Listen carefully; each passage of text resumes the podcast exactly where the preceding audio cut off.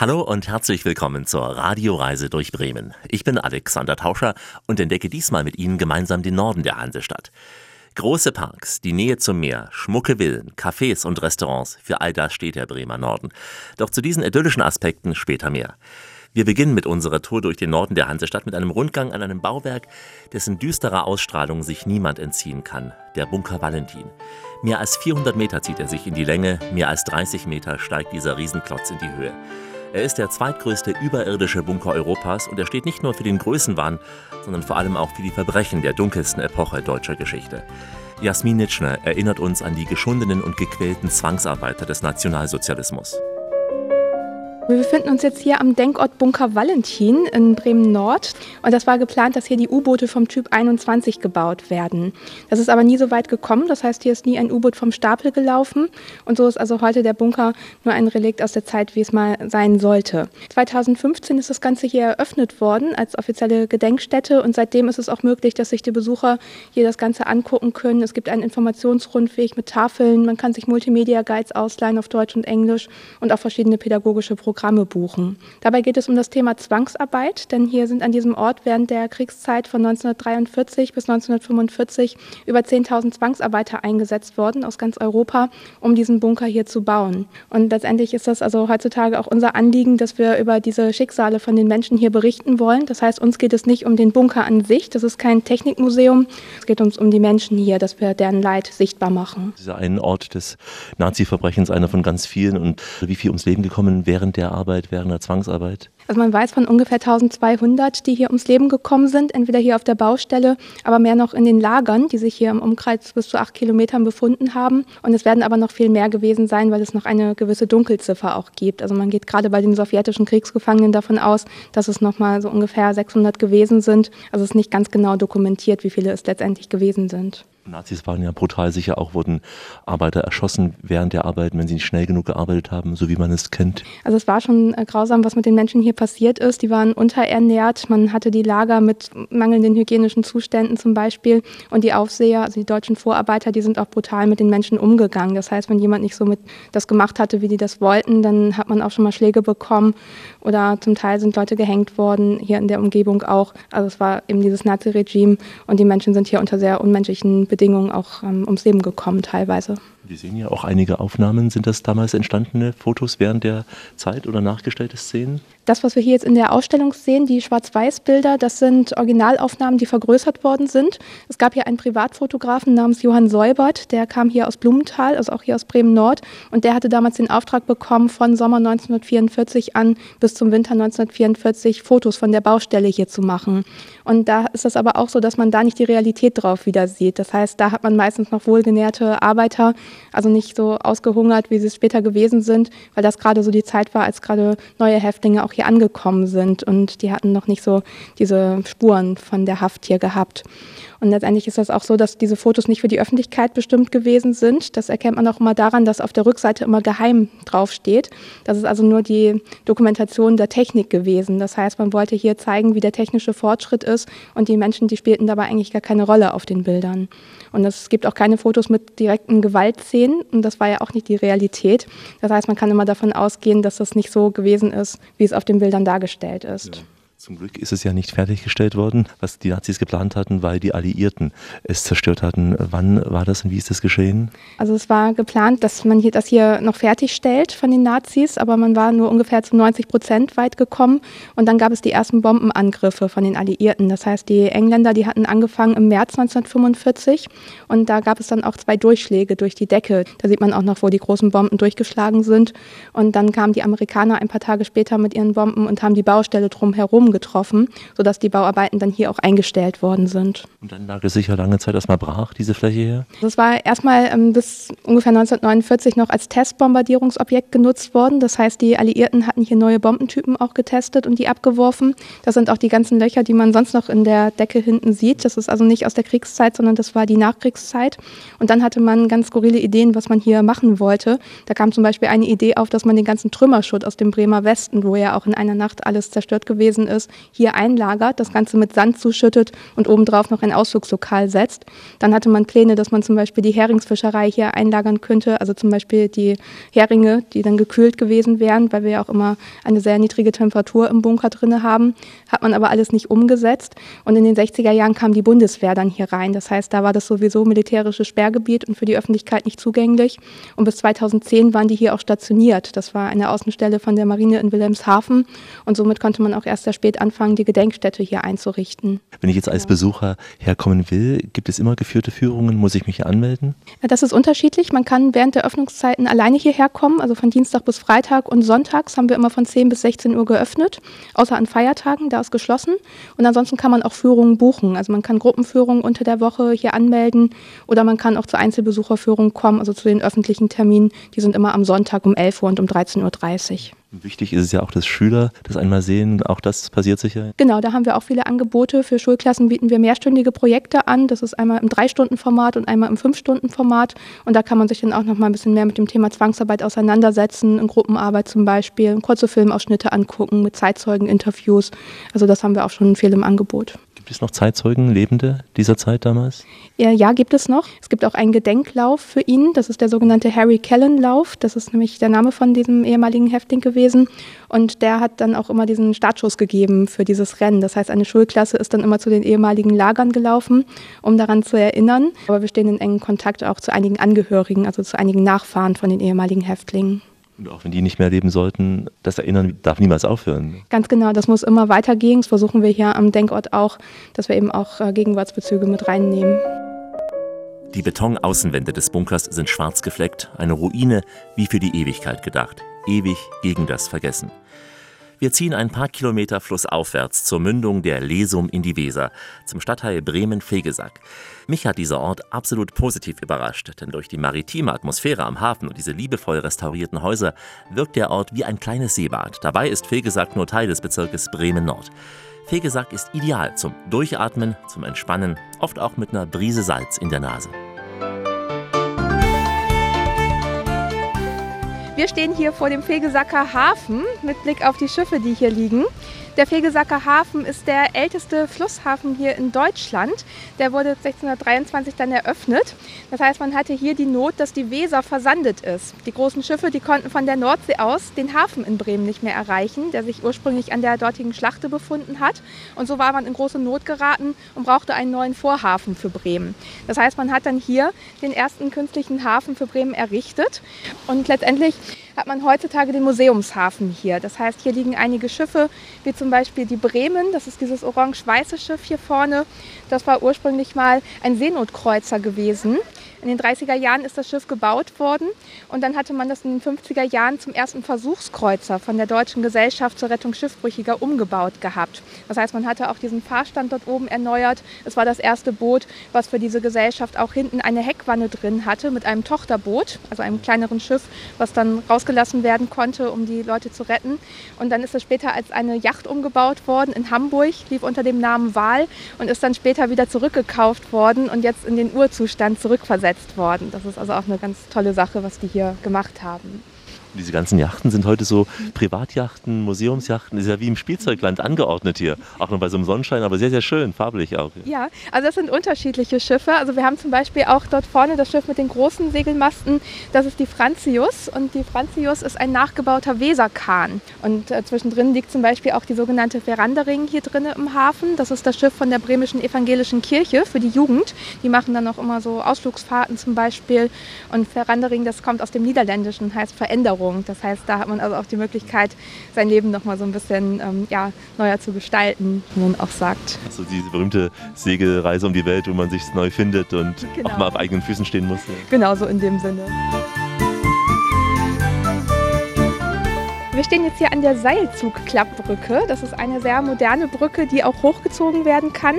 Denn wenn die Schiffe hier rausfahren aus dem Hafen oder andere reinkommen möchten, dann würde das sonst von der Höhe nicht passen. Und deswegen kann man die bewegen, diese Brücke. Und das ist auch so ein bisschen das Wahrzeichen von Fegesack geworden, weil sie einfach von der Architektur her auch sehr außergewöhnlich ist. Jetzt haben wir hier in Fegesack und generell in Bremen an der Weser auch das Phänomen, dass wir hier tideabhängig sind. Das heißt, wir haben Ebbe und Flut. Und dieser Tidenhub, wie wir immer sagen, also der Unterschied Zwischen dem Niedrigwasser und dem Hochwasser, der beträgt so ungefähr vier Meter. Und wenn wir hier richtig Sturmflut haben, also wenn ein Orkan ist im Winter zum Beispiel oder im Herbst und die Nordsee dann das Wasser reindrückt in die Weser, dann ist das hier auch mal, wo wir jetzt stehen, überflutet.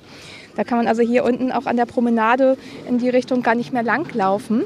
Und da gibt es zum Beispiel hier vorne den Grauen Esel. Das ist ein Restaurant heutzutage.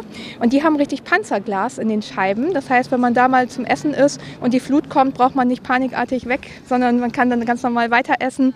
Kann nur sein, dass immer ein Fisch vorbeischwimmt. Die Fische. Aus der Nordsee können theoretisch hier reingedrückt werden, ja? Theoretisch ja. Also es gibt auch Bilder von früher, wo das auch äh, aufgezeichnet ist sozusagen, wo man dieses Phänomen schon hatte.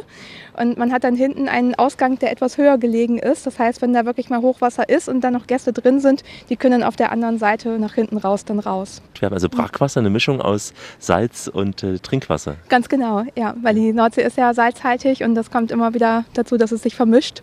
Und so haben wir auch einen sehr hohen Salzanteil hier. Und wir Bremen-Norder, wir sagen auch immer, an manchen Tagen, wenn der Wind richtig gut da ist, dann riecht man auch das Salz aus der Nordsee hier. Schon so, ja? Ja. So kleine Schweinswale, die hat man tatsächlich in der Weser auch schon gehabt. Also es gibt zum Beispiel diesen berühmten Wal aus dem 17. Jahrhundert. Da hängt auch ein Gemälde von im Bremer Rathaus. Und dieser Wal, der war ursprünglich mal in der Lesum gestrandet. Die Lesum, das ist gleich der Nebenfluss hier vorne. Und dieser Wal, der ist da gestrandet. Der war wahrscheinlich auf der Suche nach Nahrung und hat sich dann hier in die Weser verirrt und ist in der Lesum gelandet.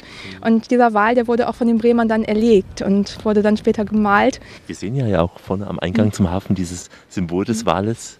Das heißt, der Walfang, der spielte auch eine Rolle seit dem 17. Jahrhundert. Wenn wir gleich noch ein kleines Stückchen weitergehen, kommen wir auch zum Utkik. Das ist ein plattdeutsches Wort, das heißt so viel wie Ausguck. Und da konnte man den Walfängern, die von hier aus gestartet sind, Richtung Grönland auch nochmal zuwinken. Ja. Wir hören ja auch schon die Möwen hier. Ja? Genau, ja, das ist also schon maritime Atmosphäre hier, auf jeden Fall. Unsere Möwen, also da hat man immer schon so ein kleines bisschen Urlaubsgefühl, auch wenn man hier am Hafen entlang wandelt.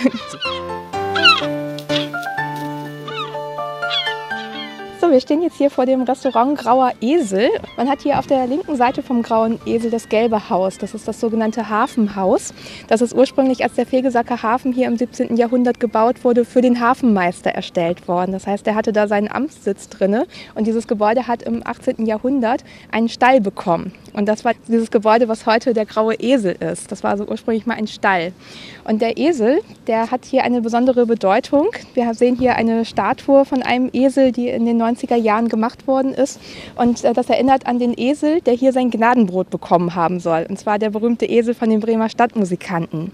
Das heißt, dieser Name Grauer Esel, der ist auch erst 1910 entstanden. Das hatte nämlich der damalige Wirt, als es dann schon ein Restaurant gewesen ist, ins Leben gerufen. Der hatte gesagt, Mensch, der Esel, der ist so berühmt und der hat hier in Fegesack sein Gnadenbrot bekommen. Und er hatte zu diesem Anlass damals auch ein Gemälde malen lassen, wo er selber drauf ist, mit einem Bierhumpen zu sehen und eben diesem grauen Esel. Esel. Mich erinnert es von der Statur her, ist die Figur wirklich wie eine kleine Version der Stadtmusikanten vor dem Rathaus. Ja, so ein bisschen Ähnlichkeit ist auf jeden Fall da. Wir stehen jetzt hier am sogenannten Utkik und beim Utkik, da gibt es einen Walkiefer aus Bronze. Der ist ungefähr sieben Meter hoch, sieht aus wie ein Torbogen, wo man unter durchgehen kann. Also er steht aufrecht. Und das war ursprünglich mal so, dass in den 60er Jahren ein norwegischer Reeder, nämlich Anders Jahre, einen echten Walkiefer hier geschenkt hat. Der wurde hier aufgestellt und der ist aber leider im Laufe der Jahre ziemlich verwittert. Da hatte der Zahn der Zeit dran genagt. Dann hatte man noch versucht, das mit Kunstharz wieder aufzufüllen. Das hat aber auch nicht so richtig funktioniert funktioniert und letztendlich hat man in den 80er Jahren einen Bronzeabguss davon gemacht mit der Bildhauerin Christa Baumgärtel und seitdem steht also dieser Abguss hier am Utkik. Der ist ja geschätzt 5, äh, 6 Meter hoch und groß. Ist der im Original ja. so groß gewesen? Das war im Original auch so groß tatsächlich. Also der ganze Wal, der soll so knapp 25 Meter lang gewesen sein. Wahnsinn, das ist wie ein Wohnhaus so groß. Ja, da, also ist schon, wenn man daneben steht, dann äh, hat man schon Respekt davor, wenn man sich vorstellt, das war mal das ganze Tier. Wir stehen jetzt hier vor der Signalstation an der Weserpromenade in Fegesack und hier hat man auch mittlerweile eine Gezeitenstation eingerichtet. Das heißt, man kann sich hier auch informieren über den Pegelstand in Fegesack, wie das eigentlich so zusammenhängt mit Ebbe und Flut, wie das Ganze funktioniert. Und ursprünglich war das so, dass die Signalstation hier noch bis in die grob 70er Jahre gebraucht wurde, eben als Zeichen für die Schiffe, wenn die hier vorbeigekommen sind und Richtung Bremen weitergefahren sind, um dann eben zu gucken, wie hoch ist das Wasser, können wir noch durch die Fahrrinne durch. Solche Sachen waren dann wichtig. Aber mittlerweile läuft das ja alles über Radar und über die moderne Technik. Von daher braucht man sowas nicht mehr. Unterwegs sind uns wieder der Wal begegnet, diesmal mit der Flosse. Genau. Nach oben. Ja. Genau, wir sind eben an einem Kunstwerk vorbeigelaufen. An der Walfluke von Uwe Hesler ist die gemacht worden. Und das ist immer ganz witzig, wenn das hier mal überflutet ist und dieser Wal dann einfach in dem Wasser steht und man sich hier nicht auskennt, dann denkt man wirklich, da würde ein Wal gerade untertauchen. Kann sich schon so mancher erschreckt. Also Vorsicht vor dem Wal in Fegesack, denn die Nordsee ist nicht weit. Mit Jasmin Nitschner laufen wir entlang der Weser und entdecken mit jedem Schritt neue Perspektiven, etwa auch diesen verträumten Blick auf die wunderbaren Villas im Park.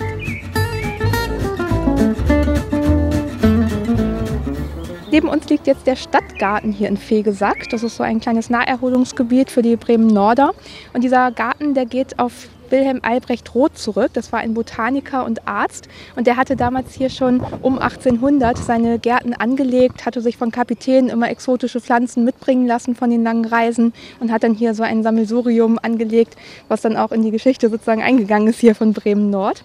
Und da muss man sich das vorstellen, im 19. Jahrhundert, da sind viele reiche Kaufleute hier zur Sommerfrische, wie man damals sagte, hergekommen. Das heißt, die haben sich da oben am hohen Ufer ihre Villen auch gebaut. Teilweise existieren die heute auch noch, sind aber in anderer Benutzung. Und die hatten dann immer Gärten, die bis zur Weser runtergingen. Das heißt, das war hier mal aufgeteilt später in verschiedene Abschnitte. Und dann hatte man das nach und nach wieder zusammengefügt und 1930 ist dann der Stadtgarten gegründet worden. Und da haben dann auch verschiedene Lehrer zum Beispiel mitgeholfen, um das Ganze wieder zu bepflanzen.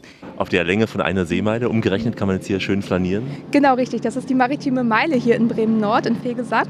Die geht von dem Schlepper Regina, das ist das Schiff, was wir dort hinten sehen, am Ende von der maritimen Meile, bis zum Schulschiff Deutschland. Und das ist exakt 1852 Meter lang, das Ganze. Deswegen auch diese Seemeile. Und könnte man mit dem Fahrrad dann bis Bremerhaven weiterfahren, entlang der Weser jetzt hier? Direkt an der Weser leider nicht, aber es gibt ja den sogenannten Weser-Radweg. Also man kommt mit dem Fahrrad nach Bremerhaven, aber teilweise muss man die Weser verlassen und an der Straße entlang fahren.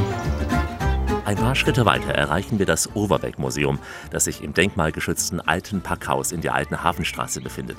Es ist das einzige Bremer Museum im Bremer Stadtgebiet, das sich Fritz Overbeck widmet, einem der Gründungsväter der Künstlerkolonie Worpswede. Stefan Schuchert erinnert uns an diesen Künstler. Also was man bei uns im Haus sehen kann, sind die Landschaftsgemälde von Fritz und Hermine Overbeck. Also sie gehören der Worpsweder Künstlerkolonie an und haben sowohl in Worpswede als auch in Fekesack gemalt. Seit 1990 ist dieses, dieses Haus, dieses alte Hafenhaus, ein Museum, welches von der äh, Enkelin Gertrud Overbeck gegründet wurde 1990. Und äh, seitdem sind wir hier im Haus und stellen viermal im Jahr verschiedene Aspekte des künstlerischen Schaffens der Maler von Fritz und Hermine Overbeck aus. Also Hermine kam aus Walsrode und Fritz Overbeck sogar gebürtiger Bremer. 1892, 93 war er das erste Mal in Worpswede und seit 1894 hat er sich dann dauerhaft in Worpswede niedergelassen. Und zwei Jahre später hat er dann seine Frau in Worpswede geheiratet. Die ist dann auch nach Worpswede gekommen. Sie hat in Münchner Glaspalast den Abend im Moor von ihm gesehen und deswegen hat sie sich erst in das Bild und dann später in den Maler verliebt und dann sind sie zusammengezogen. Und dieses Bild ist auch unser bedeutendes und schönstes Gemälde in unserer Ausstellung. Die anderen Zeichnungen sind alle hier entstanden an der Weser, an der Lesung? Nein, also Fritz Oberbeck hat hauptsächlich in Worpswede, aber auch dann, als sie 1905 sind sie nach Fegesack gezogen, hat auch in Fegesack und Umgebung gemalt. Aber er hat zum Beispiel auch in, ja, Sylt gemalt, er hat auch in der Rhön zum Beispiel, in Davos in der Schweiz. Ähm, das waren zum Beispiel Orte, an denen er noch gemalt hat. Ja, und hauptsächlich eigentlich hier in der Umgebung. Wir sind nun wieder zurück aus dem Overbeck Museum, stehen jetzt wieder auf dem kleinen Platz davor und da sehen wir hier links auch noch eine alte Brunnenanlage. Dieser Brunnen, der stammt aus dem 18. Jahrhundert, ist eines der ältesten Relikte hier in Fegesack. Ursprünglich stand der aber mal an einer ganz anderen Stelle. Der stand etwas weiter die Straße rauf. Da gab es ursprünglich mal insgesamt 17 ungefähr von diesen Brunnenanlagen, weil man ja noch kein fließendes Wasser hatte. Das heißt, die Menschen, die mussten sich aus den Brunnen ihr Wasser holen. Und wenn wir hier rüberschauen auf die andere Straßenseite, da gibt es den sogenannten Laden 38. Dieses Haus, das war mal eine alte Segelmacherei von Hinrich Meyer-Dirks. Und das Haus, das ist fast 200 Jahre alt. Das ist also noch der Originalzustand. Und da ist seit einigen Jahren ein Trödelladen drin, also ein Antiquitätengeschäft, könnte man auch sagen. Da gibt es Schätze da drin, kann ich nur sagen. Das ist ja. also wirklich wie so eine kleine Zauberschachtel da drin. Da ist auch noch die Original-Treseneinrichtung von früher, von der Segelmacherei drin. Wir sehen ja auch schon Applikationen von Charlie Chaplin und Elvis Presley. Genau, da findet also jeder Sammler irgendwas. Ähm, man hat Bücher, man hat Schallplatten von früher, altes Porzellan oder alte Kleidung noch von früher. Also da wird wirklich jeder fündig Unübersehbar liegt in Fegesack maritime Nostalgie vor Anker, und zwar 86 Meter lang. Das Schulschiff Deutschland 1927 wurde es in Dienst gestellt. Das Originalinventar und diese besondere Atmosphäre wecken sicher bei den Besucherinnen und Besuchern einen Hauch von Seefahrergeist. Das Schulschiff bietet tiefe Einblicke in die Ausbildung der Handelsschifffahrt des vergangenen Jahrhunderts.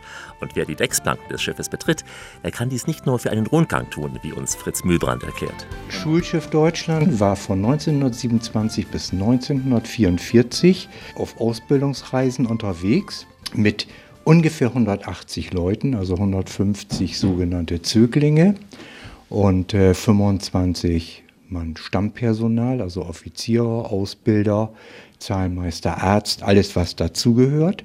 Also bis Ende des Zweiten Weltkrieges, so ungefähr. In militärischen Missionen oder rein zivil? Nein, nur zivil. Also der Schulschiffverein hat nur für die Handelsmarine ausgebildet.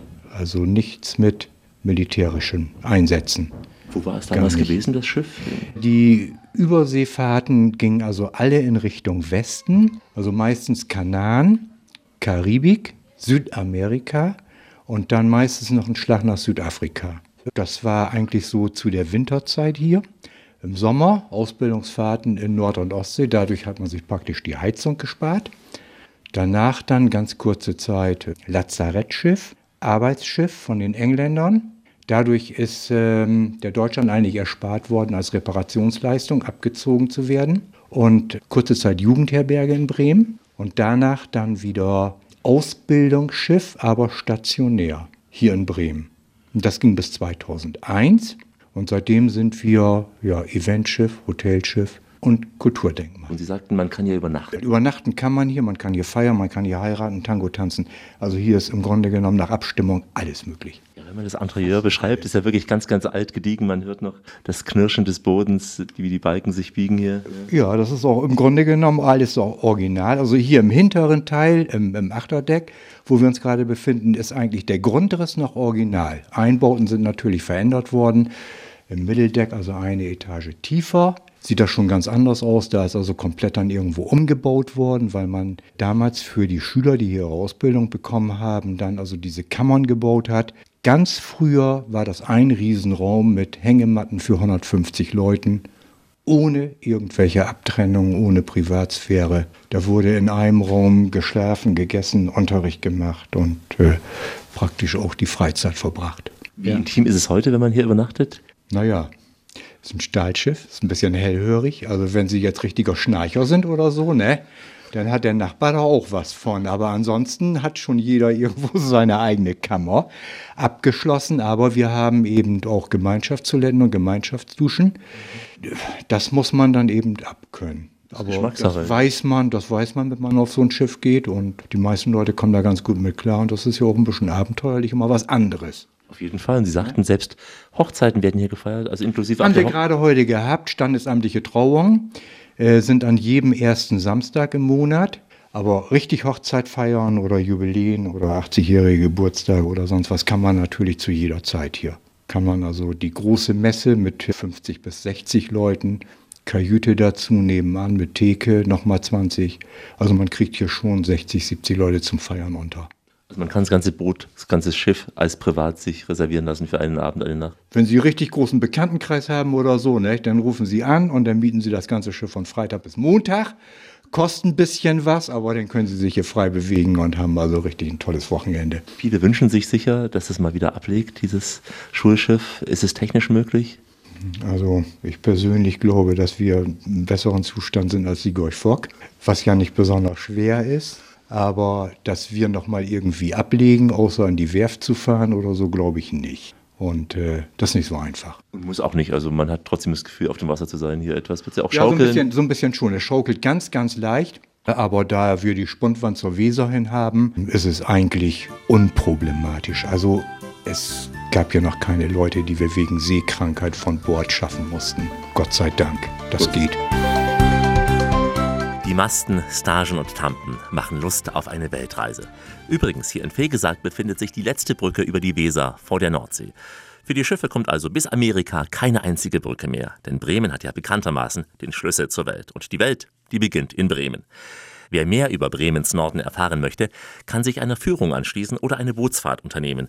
Alle Infos gibt es bei der Bremer Touristikzentrale unter www.bremen-tourismus.de www.bremen-tourismus.de